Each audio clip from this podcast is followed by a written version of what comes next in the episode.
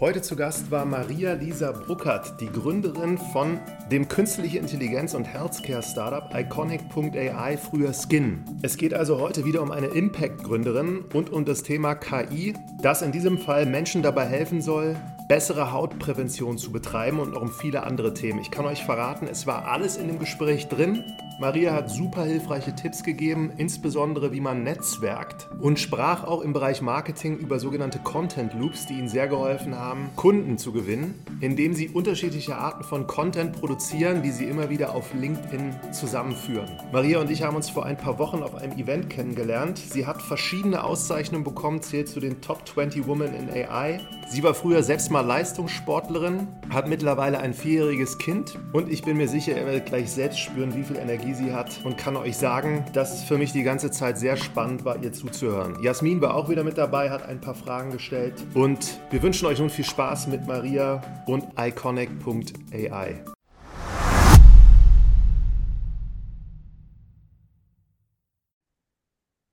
Willkommen zu einer neuen Folge. Heute zu Gast eine Gründerin aus Dresden zugeschaltet und zwar Maria Lisa Bruckert von Iconic AI. Herzlich willkommen.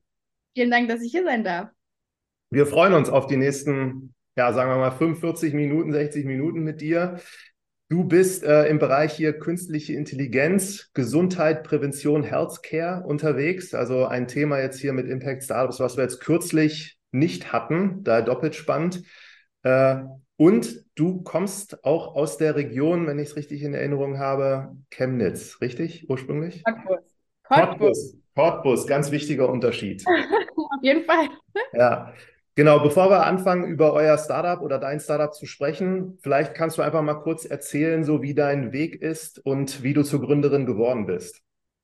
Ja, also erstmal nochmal vielen Dank, dass ich hier sein darf und äh, meine Geschichte mit euch teilen darf. Ähm, das Verrückte ist, es gab eigentlich gar keinen Anlass, Gründer zu werden tatsächlich. Ne? Also ich habe ähm, den klassischen Weg gemacht. Ich war ähm, auf einem Mathe-Gymnasium hier in Cottbus, also schon immer eher so technisch orientiert. Dann habe ich auch was Technisches studiert, erst Wirtschaftsingenieurwesen, dann ähm, bin ich geswitcht zu Elektrotechnik, habe aber auch ein Begleitstudium noch gemacht. Da ging es um Ressourcen und Kultur in Lateinamerika. Ich fand es immer super spannend, diese Idee zu haben, in mehreren Märkten zu arbeiten. Ich glaube aber, dass man dafür auch die Märkte kennen muss. Entsprechend ähm, habe ich dann verschiedene Sprachen gelernt in den Bereichen, bin auch vor Ort gewesen, habe mir die äh, Industrien angeschaut und habe dann eigentlich den klassischen Corporate-Weg eingeschlagen, war bei Siemens, bin relativ schnell sehr weit gekommen und habe dann für unseren Vice Presidenten die ähm, Transformation Strategy aufsetzen dürfen und ähm, vor allem mit Fokus auf Bereich Mobilität und Energie. Und dann war relativ schnell klar, okay, das sind Bereiche, die haben schon recht viel Digitalisierung, aber was gibt es da eigentlich noch? Und ähm, das war dann so ein bisschen eigentlich der, der springende Punkt, warum ich mich eigentlich mal nach außen orientiert habe und habe glücklicherweise in meinem Umfeld einige Unternehmer, die mir so ein bisschen auch den Schubs gegeben haben, gesagt haben, hey Maria, ich glaube, das könnte dein Ding sein, probier das mal aus. Und dann habe ich einfach, ähm, ja, den Weg angefangen. Am Anfang parallel und irgendwann hat es mich dann einfach zu sehr gepackt. Und mit deinen Auslandsstationen, also sagtest gerade Südamerika, was in China, glaube ich auch, ne? Genau, also ich war erst in Brasilien, ähm, weil ich weiß noch genau, in meiner ersten Vorlesung hat unser Prof in Wirtschaft gesagt, äh, Brasilien ist der Zukunftsmarkt und wer kein Portugiesisch kann, wird schlechte Karten haben. Was hat Maria gemacht? Sofort Portugiesischkurs angefangen. Habe ich nie wieder gebraucht seitdem, aber war eine ultra spannende Zeit. Ich habe extrem viel gelernt. Ähm, und ich habe in meinem Master dann ein Doppelstudium mit äh, China-Taiwan gemacht. Das heißt, ich war ein Jahr drüben, habe die ähm, Kultur dort drüben auch erleben dürfen und meinen ersten Job tatsächlich auch dort angefangen und muss sagen, das war eine harte Schule. Ne? Also es ist ein ganz anderes Work Environment, auch äh, Work Ethics ne, positiv und negativ gesagt. Und ich war dann froh, als es wieder Richtung Heimat ging. Und ähm, ja, aber die Erfahrungen prägen dich und das macht dich am Ende auch stark. Das muss man ja. ganz ehrlich sagen. Und jetzt Vermutung mit dem Wirtschaftsingenieurwesen und elektrische Energietechnik. Da stelle ich mir jetzt äh, vorzugsweise Männer vor, die das studieren. Ja, das stellst du dir richtig vor. In meinem Fall sogar noch ein bisschen, bisschen mehr. Ähm, ich war die allererste deutsche Person, die diesen Studiengang gemacht hat. Das heißt, im Prinzip war dieser Doppelstudiengang nur eine, einseitig erprobt. Und ich war ein bisschen das Versuchskaninchen. Und es war am Ende wie jetzt beim Gründen und mit dem Unternehmen. Du weißt nicht so richtig, was auf dich zukommt. Du musst mit allen Situationen umgehen können. Und es war nicht viel vorbereitet, aber irgendwie ging es dann. Ne? Also Plan A hat nicht gezogen, Plan B und C war auch schwierig. Aber am Ende habe ich meinen Abschluss geschafft. Wir haben uns durchgewurstelt. Die Uni hat viele positive Aspekte daraus gelernt. Ich auch. Ähm, ich habe mich nie unwohl gefühlt in der Männerdomäne. Ja? Ich, ich glaube, ganz ehrlich, bei diesen ganzen Diskussionen, die es auch um das Thema geht, man kann das auch für sich positiv nutzen. Ne? Also es hat auch Vorteile mit, mit Männern, mit überwiegend Männern zu arbeiten. Ich glaube, es ist immer die Frage, was machst du daraus und worauf schießt du dich ein? Hm. Ähm, jetzt ist es zum Beispiel so, wir sind fast 70 Prozent Frauen im Team. Ähm, und ich hätte gerne mehr Männer, weil ich diesen Ausgleich einfach extrem wichtig finde. Also, was ich damit sagen will, ist, man macht da so seine Erfahrungen, es prägt dich und am Ende des Tages gibt es kein richtig und falsch. Ja, aber nach der Siemens-Zeit, als du dann gegründet hast, das war ja Skin ganz am Anfang. Ja. Wie ist der Impuls so zustande gekommen? Das hatte ja nichts thematisch eigentlich wirklich damit zu tun, was du vorher gemacht hast.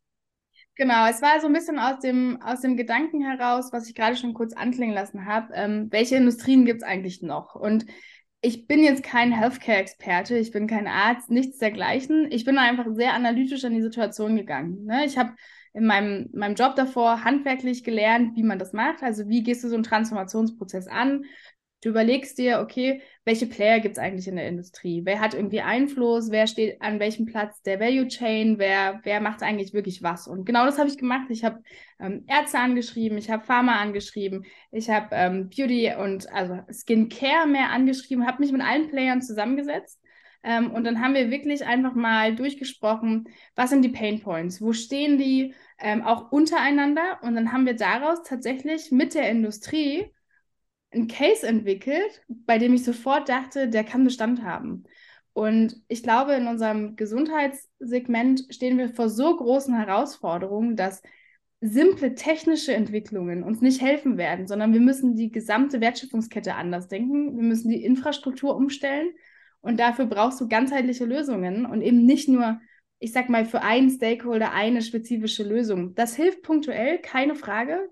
Aber für den großen Wurf brauchen wir schon ein bisschen mehr. Und so sind wir rangegangen, mein Co-Founder und ich, von Anfang an ähm, und bohren sozusagen eher am großen Brett. So Wie habt ihr euch getroffen? Äh, wir haben zusammen studiert und ähm, haben uns also ganz am Anfang vom Weg kennengelernt. Martin, ähm, so heißt er, ist dann aber relativ schnell in die USA gegangen, hat sein erstes Unternehmen dort gegründet, ist ein Brennstoffzellenunternehmen, also auch ganz andere Industrie. Aber wir haben uns dann ähm, wieder getroffen. Er war sehr Deep Tech orientiert und dann war relativ schnell klar, okay, das ist ein cooles Match, um, ähm, let's try. Und Try and Error war ehrlich gesagt, glaube ich, so das Motto unserer Gründungsgeschichte. Ne? Also wir haben, ich habe ja gerade erzählt, wie wir so in, den Seg in das Segment eingestiegen sind und dann haben wir einfach, ehrlich gesagt, ein kurzen, kurzes Game entwickelt mit einem riesen Fragebogen, um erstmal auch den Konsumenten kennenzulernen. Und auf Basis von den Industrie-Inputs und den Konsumenten-Inputs haben wir dann iterativ über ein Jahr wirklich Skin, die erste Version von Skin eigentlich entwickelt. Und mhm bis heute, glaube ich, ist es das markanteste in unserer Company-Geschichte, dass wir alle drei bis sechs Monate wirklich rausgehen, mit allen Stakeholdern sprechen und unsere Lösung auch iterieren. Ne? Also wir, wir glauben nicht starr, das ist unser Produkt und so muss es sein, sondern wir müssen halt auch mit der Zeit gehen, mit den Regularien gehen, mit den Stakeholdern gehen und versuchen unser Produkt einfach flexibler zu denken, damit es eben auch weiterhin in 10, 20 Jahren Bestand haben kann. Mhm. Beschreib mal ganz kurz diesen, diesen Case, den ihr da am Anfang hattet oder die Idee. Ganz am Anfang tatsächlich kamen wir eher aus der Richtung zu sagen, Personalisierung wird in ein paar Jahren Thema sein. Das haben wir tatsächlich kommen sehen. Ich habe es ja gerade gesagt, Martin war sehr aktiv in den USA. Da sind sie ja meistens ein bisschen vor, vor uns mit den Trends. Da konnte man das schon so ab, absehen. Und dann haben wir uns einfach gefragt, um in diesem ganzen, vor allem dermatologischen Markt, den haben wir uns relativ schnell ausgesucht, weil du einfach viel technologisch machen konntest. Ne? Also ich sag mal, Selfie machen, Fotos machen, war schon jeder gewöhnt. Es war klar, wenn du mit so einer Image Recognition kommst, also Leute machen ein Foto, um eine Analyse zu starten, das wird erstmal einfach zugänglich sein. Mhm. Und so sind wir auf diesen spezifischen Markt gekommen und haben einfach gedacht, okay, unsere Analyse muss den Leuten Informationen geben, die Personalisierung überhaupt treiben könnte. Und so haben wir dann angefangen. Wir haben dann angefangen, Hauttypen zu bestimmen, Haut, ähm, bestimmte Hautkonditionen äh, sozusagen, Conditions ähm, zu bestimmen, Falten zu erkennen und so weiter, ein Hautalter zu erkennen, ähm, um einfach zu sagen, okay, deine Haut ist natürlich anders als meine. Das heißt, sie hat auch andere Bedürfnisse, aber wir brauchen die ersten Messpunkte, die für dich verständlich sind. Weil das ist ganz häufig ja so ein Tech-Problem. Mhm. Das war ein Ergebnis, aber die Menschen wissen gar nicht, was sie damit anfangen sollen. Und so haben wir uns sozusagen dann diesen ganzen Case genähert. Das heißt, alle Lifestyle-relevanten Themen wie Hautalter, ähm, Hauttypen, Hautsensibilität waren so die Anfangspunkte. Und dann haben wir irgendwann gelernt, okay, wir können technologisch immer weiter in den, ich sag mal, Health-Bereich reingehen. Und das haben wir dann im Prinzip auch gemacht. Hm. Aber bedeutet so, ihr konntet dann auf Basis von Bildern sehen, so was ist das für ein Hauttyp und dann empfehlen beispielsweise, sollst jetzt die Creme nehmen oder du brauchst halt äh, oder musst Angst haben, dass du halt krankheitsgefährdeter bist. Was kann man da sonst noch alles erkennen oder dann empfehlen? Genau, also was halt immer viele Leute vergessen und das ist genau wieder der ganzheitliche Blick, den ich vorhin schon angesprochen habe. Das ist natürlich obvious, ne? Du brauchst irgendwie ein Produkt im besten Fall noch eine Routine, weil das brauchst du eigentlich eine Zusammenstellung an Produkten. Und worauf sind die Produkte ausgelegt? Auf Inhaltsstoffen. Das heißt, es gehört schon mal eine Intelligenz dazu, die Messergebnisse mit Inhaltsstoffen und deren Wirkung zu matchen.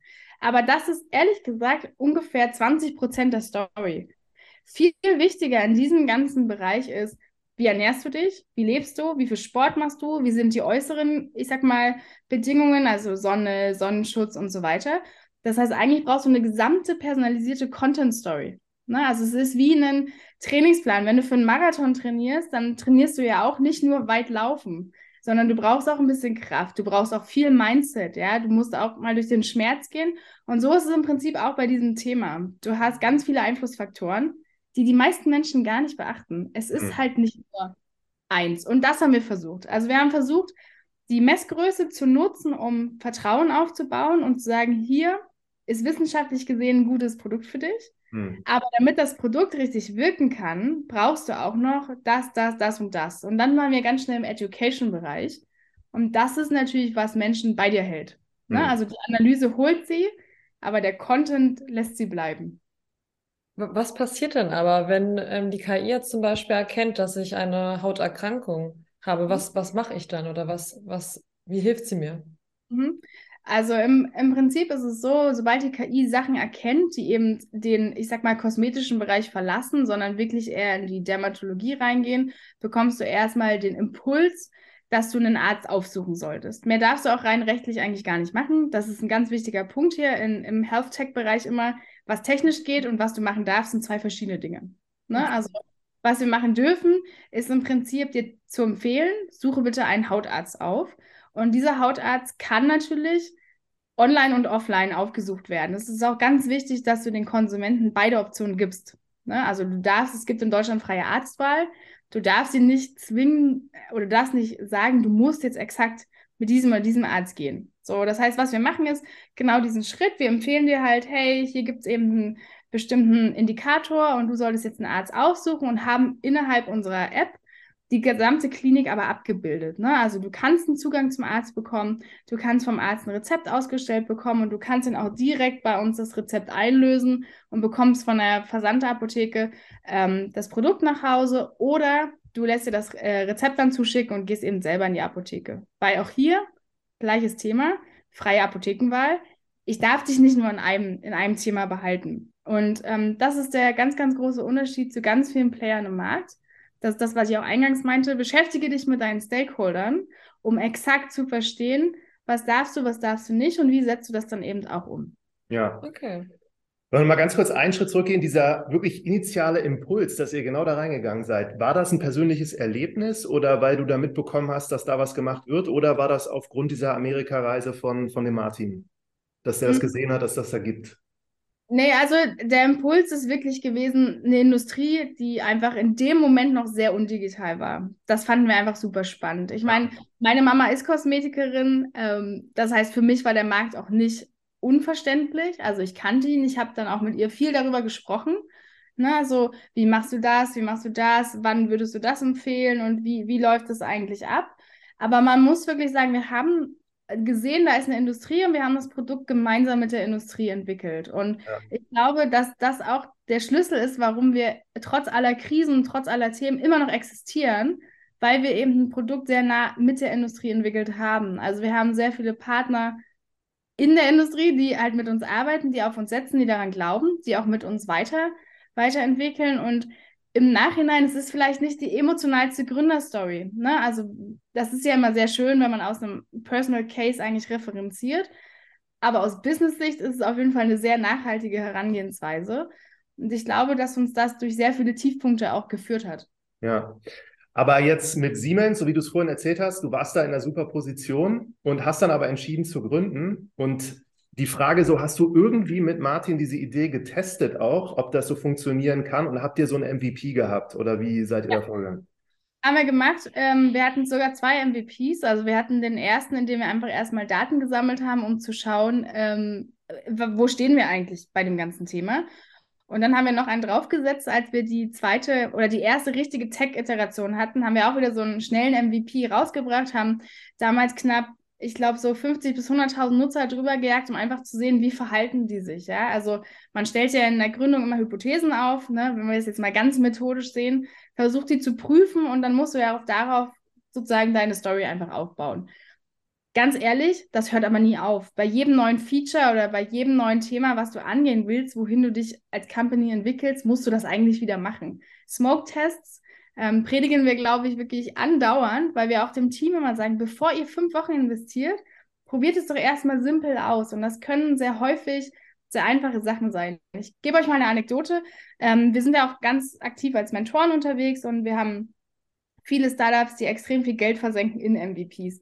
Und manchmal reicht schon, mach eine Website mit einem netten Teaser und mach eine E-Mail-Eingabe, ja. Und du siehst erstmal, wie viele Leute interessieren sich eigentlich für dein Thema. Das sind deine ersten Custom, also die ersten Einträge in einer Customer Management Base, ja.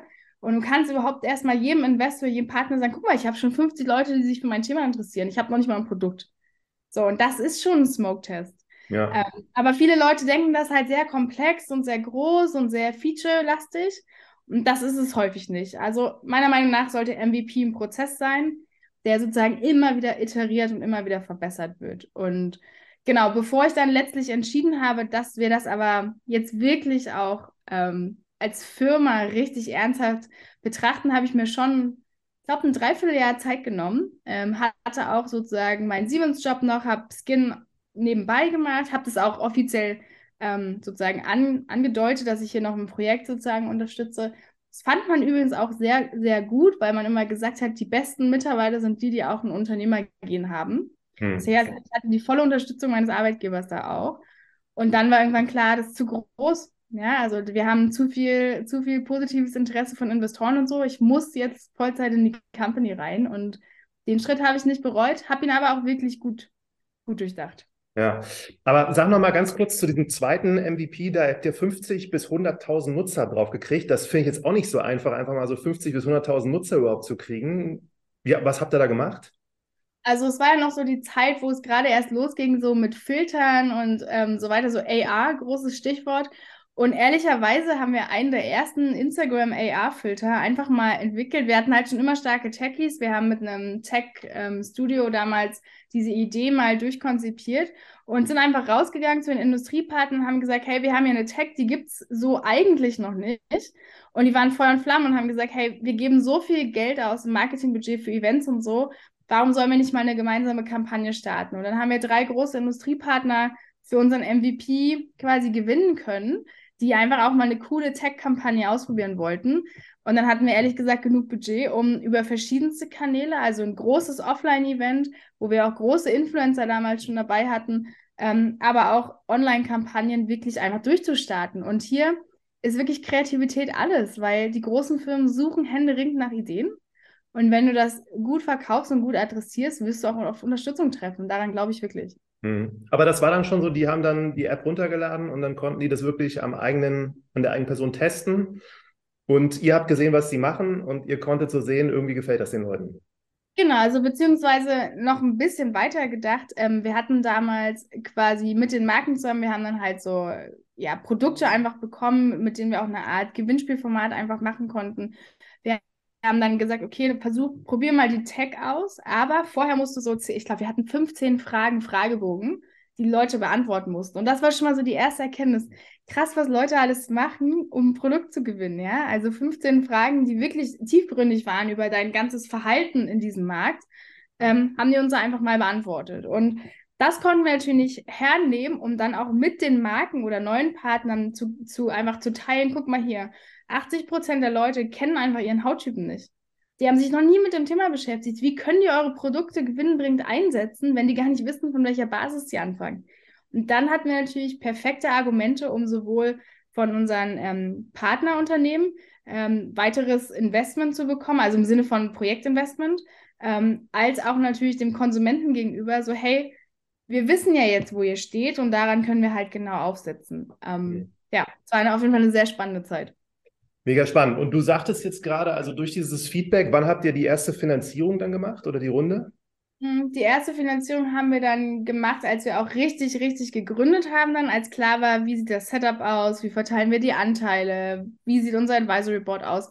Das war dann tatsächlich fast anderthalb Jahre nach dem initialen Denkprozess. Und das ist das, was ich meine. Ne? Also wir sind halt nicht diese typisch rangegangen, so hier ist die Idee, das ist meine Story, morgen kommt mein Produkt, sondern wir haben uns wirklich bewusst die Zeit genommen, uns in den Markt einzuarbeiten, die richtigen Player kennenzulernen, ähm, irgendwie uns auch einen Namen im Netzwerk zu machen, haben dann gegründet 2021 und ähm, da folgte dann quasi sofort auch die Finanzierungsrunde.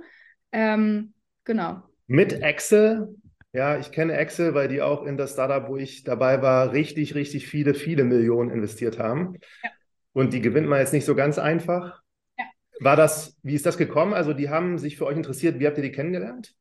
Genau, also hier kommt ja wieder mein großes Credo: Events, Events, Netzwerk, Netzwerk, Netzwerk. Ähm, halte ich für extrem wichtig und so war es auch hier. Ähm, wir sind zum Beispiel als Company durch, ich glaube, 21 Accelerator-Programme inzwischen gegangen. Also vielleicht waren es 20 oder 22, aber extrem viele ähm, und haben immer die Mentoren und so weiter wirklich versucht für uns auch aktiv operativ zu nutzen. Und wir hatten mehrere German Accelerator Programme in den USA, waren auch viel in den USA unterwegs. Ähm, für Martin war es ja ein, ein, halbes Heimspiel quasi auch.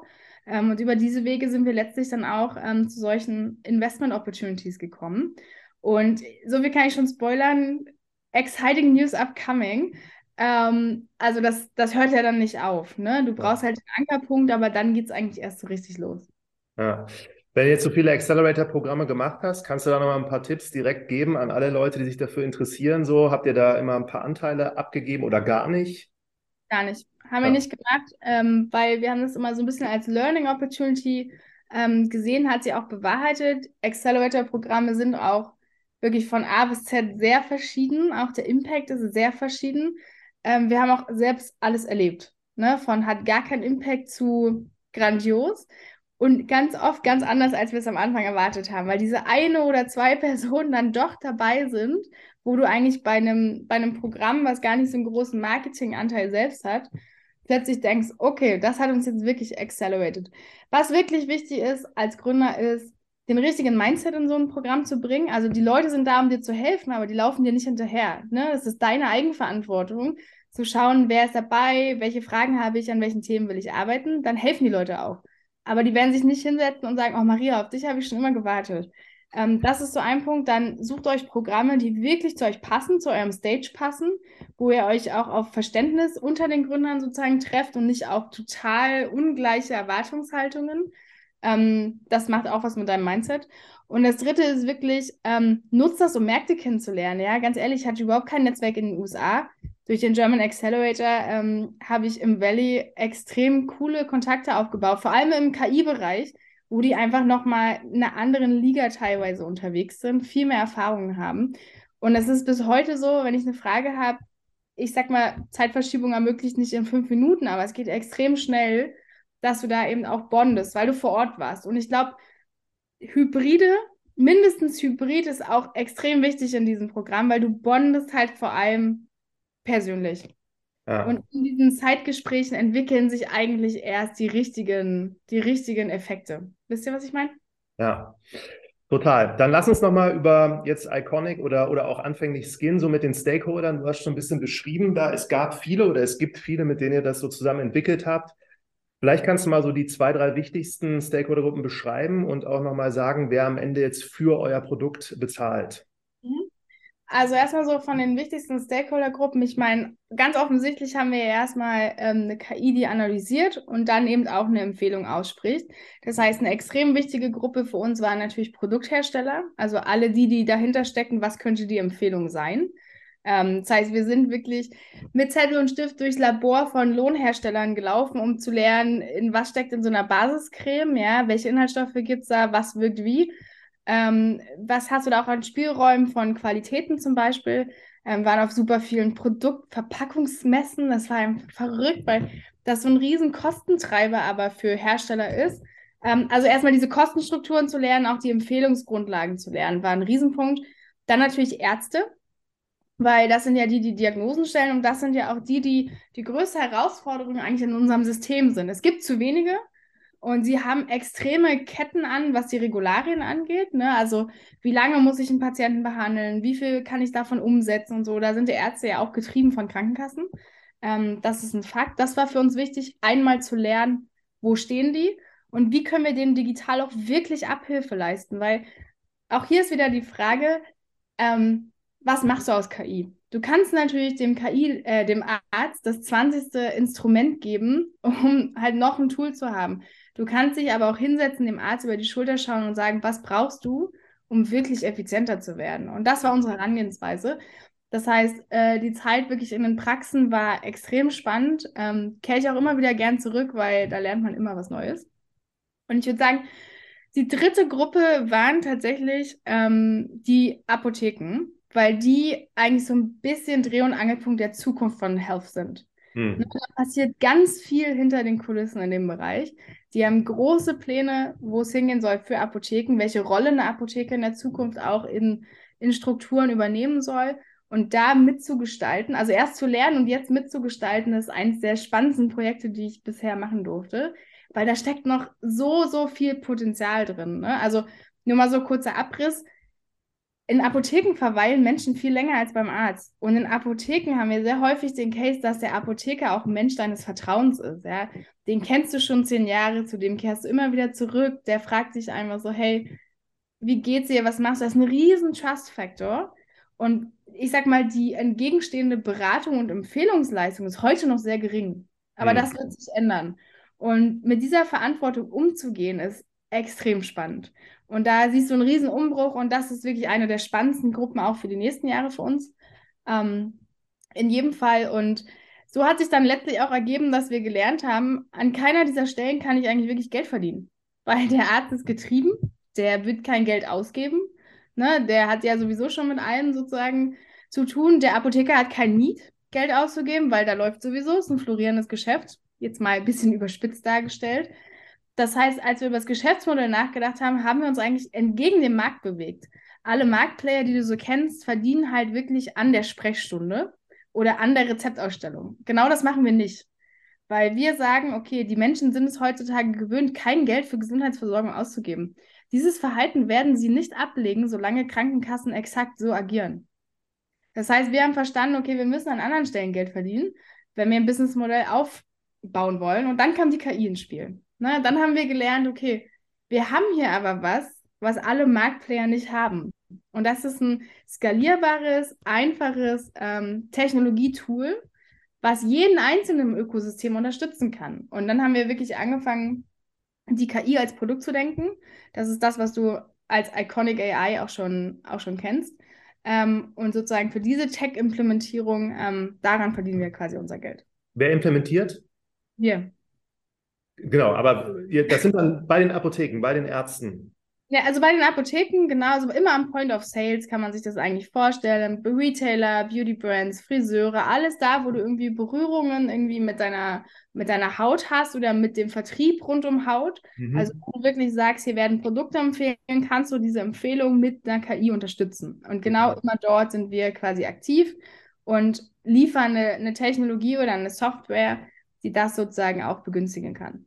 Aber man könnte sich jetzt schon vorstellen, Point of Sale Apotheke, der Apotheke steht mit seinem Handy da, hält das Handy auf das Gesicht von einer. Genau, so, so, so läuft es im Prinzip ab. Ne? Jetzt stellen wir uns zum Beispiel mal der einfachste Case mal Douglas, das kennt jeder, ne? Äh, oder auch ein DM, Rossmann, wie sie alle heißen. Du gehst dorthin, ne? du hast eine, eine Masse an Produkten. Ich meine, du suchst eine Creme, aber welche sollst du kaufen? Und genau da kannst du es halt denken, ne? Stell dir vor, du hast ein iPad, gehst dorthin, machst deinen Scan und der Scan sagt dir dann halt nicht nur, du hast trockene Haut, sondern sagt dir Regal, Regal 3, zweite Reihe, drittes Produkt ist exakt die Creme, die gut zu dir passt, weil Inhaltsstoff A, B und C drin sind. Hm. So kann man sich das simpel vorstellen. Das heißt, was wir schaffen ist, vielen Menschen sehr schnell eine Beratungsleistung zu geben, die du mit realer Ressourcen und Manpower gar nicht stemmen kannst. Das sind Mitarbeiterkosten, das sind äh, also sehr gut ausgebildete Mitarbeiter, die gibt es gar nicht so wie Sand am Meer. Wie willst du die 24-7 an jedem Regal stehen haben? Und hier können wir natürlich sozusagen Abhilfe schaffen. Aber das, da steht dann nicht Iconic AI, sondern steht Douglas. Ist das so White Label von denen dann? Genau, so ja. kann man sich das vorstellen, weil ansonsten macht es auch keinen Sinn. Ne? Es sollte schon immer im Prinzip ein Eigenprodukt auch der entsprechenden, entsprechenden Stores oder Firmen, wie auch immer sein. Genau. Was jetzt nicht heißt, dass wir mit Douglas arbeiten. Das ist nur immer das einfachste Beispiel, weil Douglas kennt einfach jeder und da weiß auch jeder, wie es halt funktioniert. Also wenn Douglas jetzt zuhört und ihr nicht mit denen arbeitet, dann sollen sie euch jetzt heute mal anrufen. Genau, dann sollen sie mich bitte anrufen. Wie, wie verbreitet ist denn jetzt aktuell die Nutzung von eurer KI? Ist es jetzt nur deutschlandweit oder ähm, in welchen Ländern agiert ihr da jetzt gerade noch? Also es ist ein sehr spannendes Thema, weil Stichwort Ethik und Barrierefreiheit in der KI. Ähm, bei all diesen Providern in unserem Segment hast du sehr häufig das Problem, die agieren nur in Deutschland, weil die KI nur auf diese bestimmte Haut trainiert ist. Mhm. Das heißt, grundsätzlich muss man sich erstmal bewusst machen für jeden Hauttypen. Ne? Also wir reden jetzt nicht von öliger Haut und trockener Haut, sondern von jeder Hautethik. Ähm, musst du eigentlich einen eigenen Algorithmus haben, den du trainierst. So, und das ist die ganz große Herausforderung. Das heißt, selbst wenn du weltweit aktiv bist, heißt es nicht, dass dein Algorithmus überall gleich gut funktioniert. Und ja. wir haben für uns einfach die ethische Grundlage gesetzt, dass wir einen Algorithmus erst dann freischalten, für jeden zugänglich machen, wenn wir ein bestimmtes Trainingslevel einfach erreicht haben. Das heißt, die Märkte, auf denen wir aktiv sind, sind eigentlich ähm, europaweit, ähm, USA, UK, ähm, Korea ist ein Markt, Indien ist ein Markt, in dem wir zunehmend aktiver sind. Und jetzt schauen wir gerade verstärkt auf, ähm, ich sag mal, die südamerikanischen und südafrikanischen Länder, weil das eben auch Spots sind, wo du eine sehr große Diversität hast an, an, ja, an Menschen oder ethnischen Gruppen, die da zusammenkommen und du so auch sehr viele spannende Daten natürlich sammeln kannst, um für viele weitere Länder Grundlagen zu legen. Voll, aber dann seid ihr ja schon sehr weit verbreitet. Ja, aber wir haben ja auch, wie gesagt, die Accelerator dafür genutzt, um uns eine Basis zu schaffen. Ne? Also mal so erzählt, in, wir waren im Accelerator in Korea. Korea ist ein extrem schwieriger Markt, ähm, weil du einfach sehr schwierig an Daten kommst und auch sprachlich sehr schwierig, weil es läuft alles auf Koreanisch. Keiner von uns kann Koreanisch. Ja? Ähm, über den Accelerator haben wir aber ein komplettes Research-Setup, eine komplette Übersetzung, alles auf Koreanisch bekommen hm. und konnten wirklich ein MVP mit Datensammlung machen womit wir dann auch unsere KI trainieren konnten, ohne dass wir physisch vor Ort waren, ohne dass wir irgendwie ähm, einen koreanischen Sprachkurs erstmal machen mussten. Und für genau diese Cases können dir halt solche Programme wirklich helfen. In Dubai war da auch, glaube ich, ne? Habe ich gesehen. Wow. Ja, UAE ist auch ein mega spannender Markt. Und ehrlich gesagt, schön, dass du es ansprichst. Ein, einer der emotionalsten Meilensteine meiner, meiner Gründungskarriere, glaube ich, weil was die wenigsten mitbekommen haben, ist, eines der allerersten Projekte, bei denen ich, äh, für die ich, für das ich bei Siemens gearbeitet habe, war die Expo. Und dann stand ich auf der Expo und habe mein eigenes Unternehmen sozusagen gepitcht und wir haben damals den Audience-Preis für bestes Startup gewonnen und das war für mich einfach so ein, da hat sich so ein Kreis geschlossen. Da bin ich noch heute, sieht man, glaube ich, auch hier gerade in der Kamera, da bin ich echt emotional und extrem stolz drauf. Das war ein ganz, ganz verrückter Moment. Ja. Ja, toll. Dann lassen wir zu dem ersten zahlenden Kunden kommen. Kannst du verraten, wer das war? Nein, das darf ich leider nicht. Okay, aber diese ersten zahlenden Kunden da, wo, ja. wo steht der jetzt gerade? In, ich habe so verstanden, ihr habt auf der ganzen Welt, habt ihr schon Kunden, die dafür ja. Geld bezahlen? Verschiedene so auch Industrie-Verticals aus, ja. aus Bereichen, weil das halt universell so fast einsetzbar ist. Ja. Ähm, wie habt ihr die jetzt alle tatsächlich dann akquiriert? Genau, also am Anfang ging ja ganz viel über unser Ursprungsnetzwerk. Wir haben uns auch Angel-Investoren dazu geholt, die aus dem Segment wirklich kommen, also die wirklich auch in den großen äh, Industrieunternehmen unserer Branche auch aktiv waren, im C-Level zum Beispiel. Das war eine Strategie und dann ganz viel präsent sein auf Veranstaltungen, das Thema voranbringen, immer Personal Branding, alle diese Komponenten haben wir da wirklich eingebracht. Und wenn man sich die, die größten ersten Kunden, die wir haben, so anschaut, dann haben die eigentlich alle eine Sache gemeinsam. Sie kommen eher aus dem Lifestyle-Bereich. Ne? Also es ist eher wirklich, was ich vorhin erzählt habe, diese seichten Themen mit der Überführung hin zu Health. Also es sind eher höherpreisige Unternehmen oder Marken, die wirklich auch sagen, wir wollen unseren Kunden Mehrwert bieten. Ähm, und der kann nicht nur preislich im Produkt sein, sondern der muss auch in der Beratung sein. Ähm, es ist nun mal das Trendthema KI und digitale Beratung und ähm, Marken, die da wirklich auch eine ich sag mal, fortschrittliche Positionierung haben, sind auch die Early Adapters von diesen Lösungen. Und das spiegelt sich in unserem Portfolio auch wieder. Ähm, dadurch, was wir schon gesagt haben, dass es halt eine Art White Label ist, ist es immer sehr schwierig, wenn ich dann darüber spreche, wer konkret es ist, ähm, weil natürlich dann nicht mehr so dieser Überraschungseffekt auf der anderen Seite besteht. Hm. Damit müssen wir halt habe ich verstanden, wir respektieren das, sagen leider schade, weil wir feiern ja auch immer die ersten Kunden, so müssen auch mal gefeiert werden, dass sie so ein junges Startup unterstützen. Ähm, aber Netzwerk auf jeden Fall, was hast du noch gemacht? Also habt ihr, du bist viel auf Events, hast du erzählt. Das ist ja auch Netzwerk. Genau, wir haben halt auch Netzwerk, aber LinkedIn ganz stark genutzt. Das muss man auch ganz ehrlich sagen. Wir haben halt wirklich eine klare Positionierungsstrategie ähm, gefahren und aufgebaut. Das hat auch anderthalb Jahre gedauert, das muss man ganz ehrlich sagen mit dem konkreten Angle wirklich ähm, Digital Transformation, KI, ähm, ja, Customer Relationship Improvement durch KI oder durch Technologie. Und darüber haben wir eigentlich fast die besten Leads akquiriert, muss man tatsächlich sagen. Ähm, das ist einfach die Strategie oder der Teil von Sales, in dem mein Co-Founder und ich uns sehr wohlfühlen. Wir sind beide sehr stark in diesen persönlichen, persönlichen Netzwerken, ähm, haben da bisher wenig machen müssen über Cold Acquisition oder sonst irgendwas. Das sind alles noch Themen, die sparen wir uns noch auf für, ähm, wenn es dann, wenn's dann nötig ist, würde ich sagen. Aber das waren wirklich so die, Haupt, die Hauptthemen. Wir machen ganz viele so Speaker-Slots, auch auf Events, wo uns manche unserer Investoren fragen, was willst du auf diesem Wald- und Wiesen-Event? Aber du weißt halt nie, wer da hingeht. Ne? Und mhm. da haben wir einerseits unser Lehrgeld gezahlt und andererseits aber auch die besten Kontakte in familiären Atmosphären geknüpft. Ähm, aber wir glauben beide sehr stringent an die alte Schule. Ähm, es geht extrem viel über Personal. Hm. Und sag mal, LinkedIn, also ich sehe, du hast, glaube ich, viel Content immer auch gepostet, so mit, mit Wert. Äh, aber du hast jetzt nicht Leute, die jetzt, wo du dachtest, die können das jetzt kaufen für sich oder ihr Unternehmen, die hast jetzt nicht angeschrieben im Dreizeiler. Nee, also haben wir wirklich, machen wir nicht, sondern wir haben andere Medien für uns entdeckt. Zum Beispiel, wir haben ja auch einen eigenen Podcast, wo wir immer wieder mit Industriepartnern oder auch mit unseren Projektpartnern über die Themen sprechen. Das heißt, wir versuchen eher über Education ranzugehen, also wertvoller Content.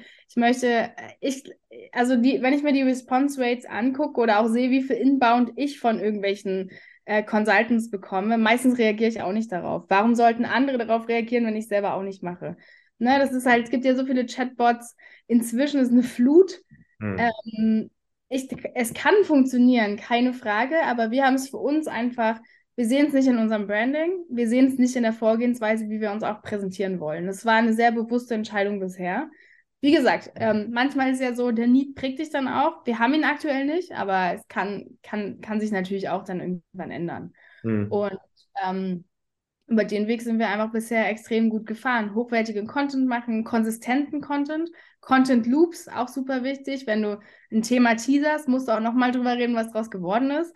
Ist ja auch so ein LinkedIn-Thema, was viele nicht beachten. Die denken so, okay, ein nettes Foto, gute Headline und jetzt kriege ich zehn Kunden. Nee, nee, du musst schon immer wieder zeigen, dass das Thema existiert, was die Effekte sind. Ähm, du musst die Leute auf deiner Reise halt auch mitnehmen. Hm. Und ich glaube, das machen wir in unserer Nische aktuell sehr gut. Hm. Aber Content meistens auf LinkedIn gestreut oder auch jetzt Podcast, was erzählt? Schreibt er da irgendwie einen Blog? Genau, also im Prinzip bedienen wir alle, alle Tools, die ich kenne. Ja, also auch alle Social Media Plattformen, aber immer unter einem Aspekt, sie wieder auf LinkedIn zurückzuführen. Hm. Also der Podcast-Link dahin, also vom Podcast auf LinkedIn, von LinkedIn auf den Podcast, von Instagram auf LinkedIn, äh, ja genau, von Instagram auf LinkedIn. Ähm, haben da auch verschiedene Channels. Ähm, auf Instagram zum Beispiel, es gibt halt den B2C-Channel, wir haben aber auch extra einen B2B-Channel, weil manche verfolgen auch gerne die Gründungsgeschichte auf Instagram, ähm, führen das aber wirklich, ähm, also ich habe einen Content Manager B2B, einen Content Manager B2C, die ganz stringent darauf achten, dass jede Veranstaltung, auf der ich bin, eine B2B-Angle hat und eine B2C-Geschichte, die wir daraus machen, ähm, um wirklich auch zu sagen, okay, das sind einfach zwei verschiedene Themen. Ich bin die gleiche Person, aber ich muss halt zwei Geschichten denken. Mhm. Und so funktioniert das aktuell für uns einfach wirklich sehr gut.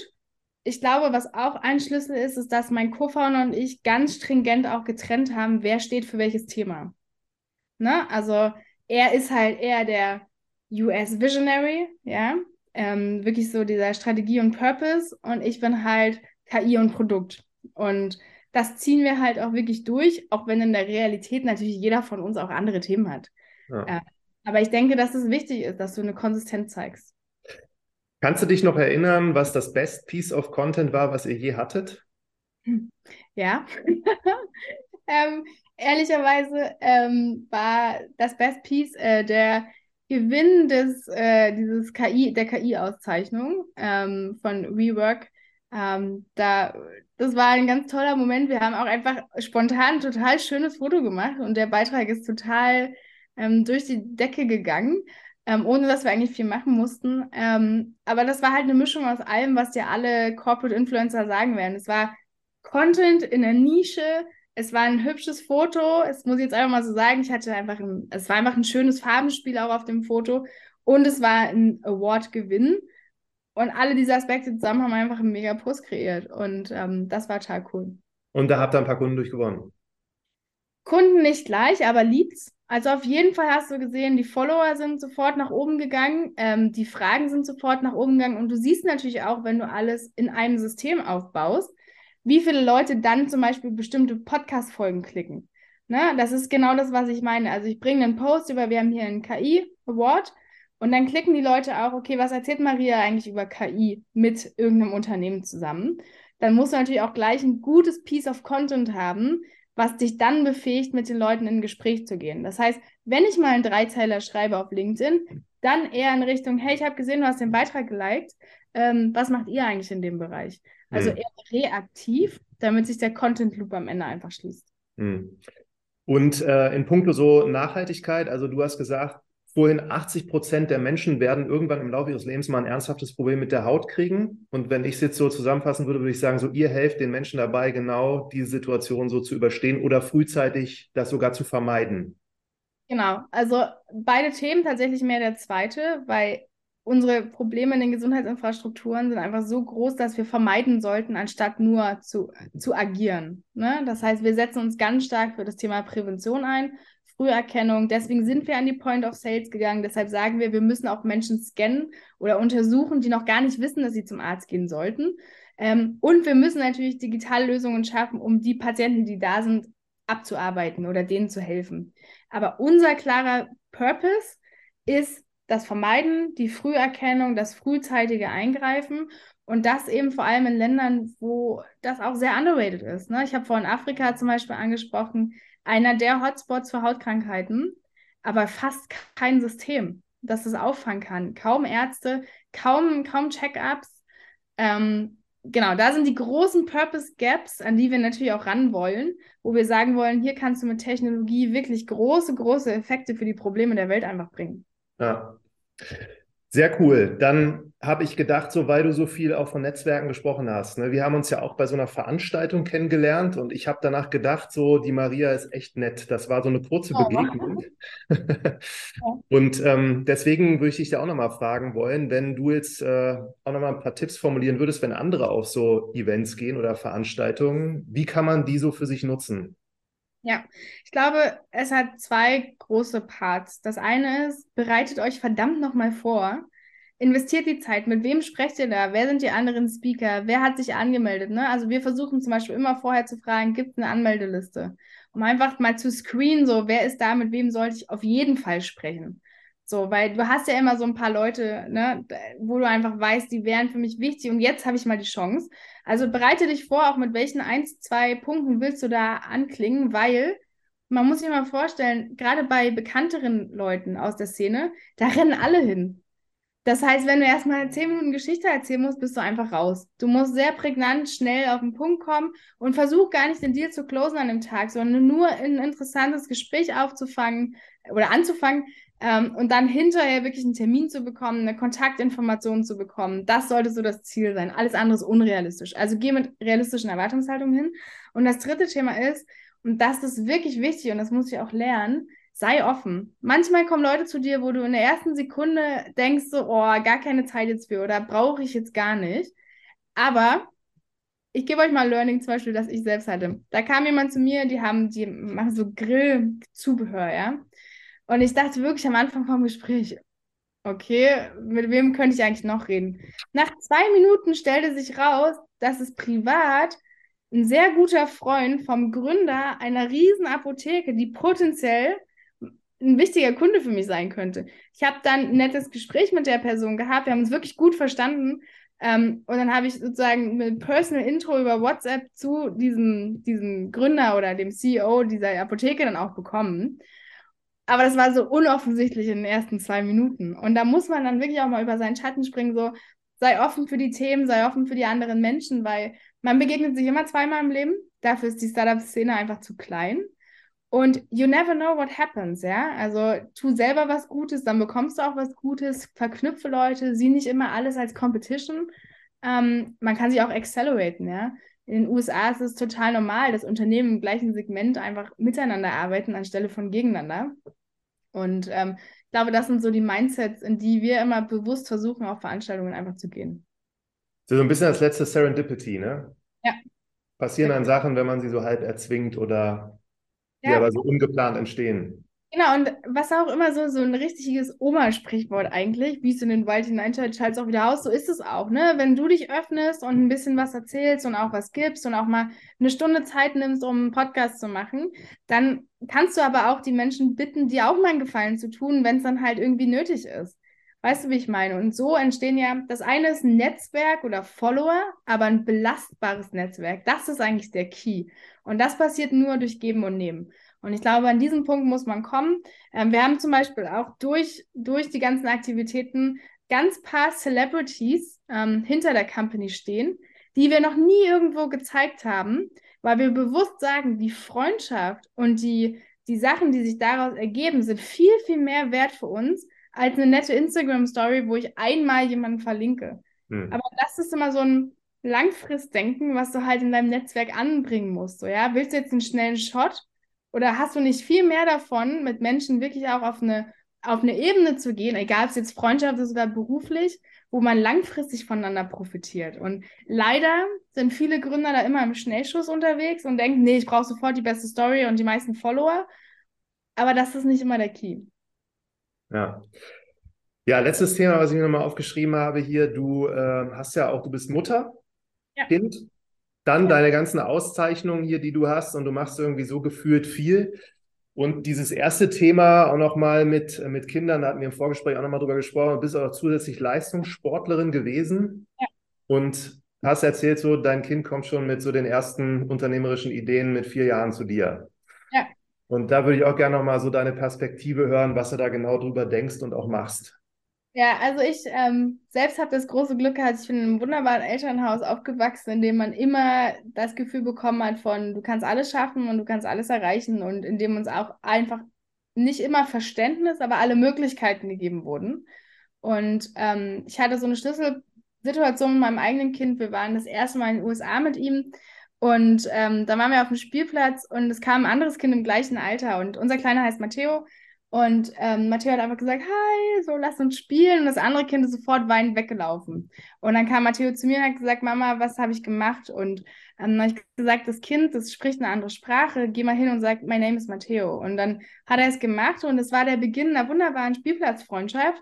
Die nächsten drei Stunden musste ich alle zwei Minuten simultan übersetzen, damit er mit ihm kommunizieren konnte. Was aber passiert ist, an diesem Tag hat er verstanden, dass es andere Arten der Kommunikation gibt.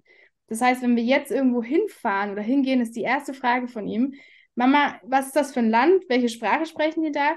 Können die überhaupt sprechen? Wie muss ich da jetzt irgendwie agieren? Und das ist so eine, so eine krass gute Eigenschaft, wenn du dich in die Perspektive der anderen versetzen kannst. Und ich habe dann einfach ähm, durch diese Situation gelernt, dass in diesem Alter drei bis acht so viele Sachen passieren und du mit so einfachen Inputs wirklich Charakter und Eigenschaften formen kannst oder rausholen kannst. Und wir haben angefangen, Initiativen zu machen für in, in den frühkindlichen Phasen, in denen wir Unternehmertum auf ganz spielerisch seichte Art einbringen, indem wir wirklich den Kindern sagen, ihr habt jetzt hier ein paar Bausteine, jetzt äh, baut mal ein Fantasiefahrzeug und dann kommen sie an, erklären, ja, mein Fahrzeug, das kann jetzt das und das und das.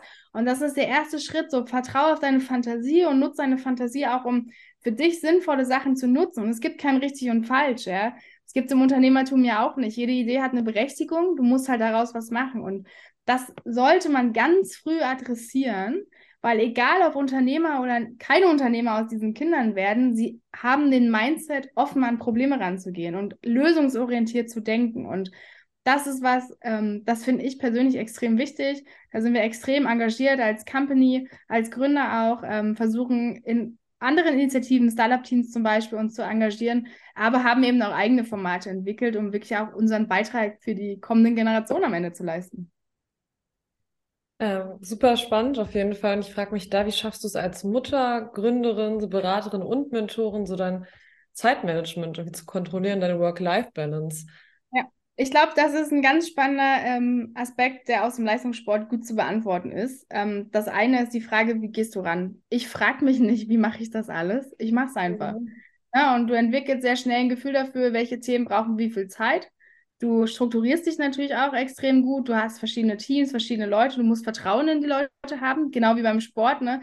Wenn mein Trainer mir gesagt hat, heute muss ich das trainieren, dann habe ich das gemacht. Ich habe das nicht immer in Frage gestellt. Und dieses Vertrauen mhm. musst du auch am Mitarbeiter geben. Du kannst nicht alles selber machen. Das ist ein Fakt. Und das ist auch ähm, komplett in Ordnung. Und ich habe einfach ein paar Regeln für mich selbst aufgestellt. Ne? Wenn ich den Kleinen abhole, die nächsten zwei Stunden gehören einfach ihm. Da kann die Welt umfallen. Ähm, da bin ich einfach nicht erreichbar und dafür setze ich mich gerne abends nochmal hin oder zu anderen Zeiten nochmal hin und nehme die Freiheit einfach zwischendrin. Und das Schöne ist, wenn du an einem Thema arbeitest, an das du glaubst, dann ist es keine Arbeit, das ist ein Purpose, das ist eine Vision, die ich verfolge mit jeder Faser äh, meiner Arbeitszeit. Und für mich ist das die Balance. Ja, also ich, ich frage mich nicht, wann kann ich das Unternehmen abschalten, um irgendwas zu machen, sondern wir haben ein System sozusagen um uns herum, Freunde, Familie, die unterstützen das, die finden das so toll, was wir da machen und dass wir da daran so glauben, ähm, dass es eigentlich während der Arbeit sehr oft das Gefühl von, wie privilegiert bin ich, dass ich hier einfach meinen Traum verfolgen darf, ist. Und ich glaube, wenn man sich das immer wieder in den Kopf ruft, ist alles, worüber man sich beschwert, eigentlich gar nicht so tragisch. Sehr schön gesagt.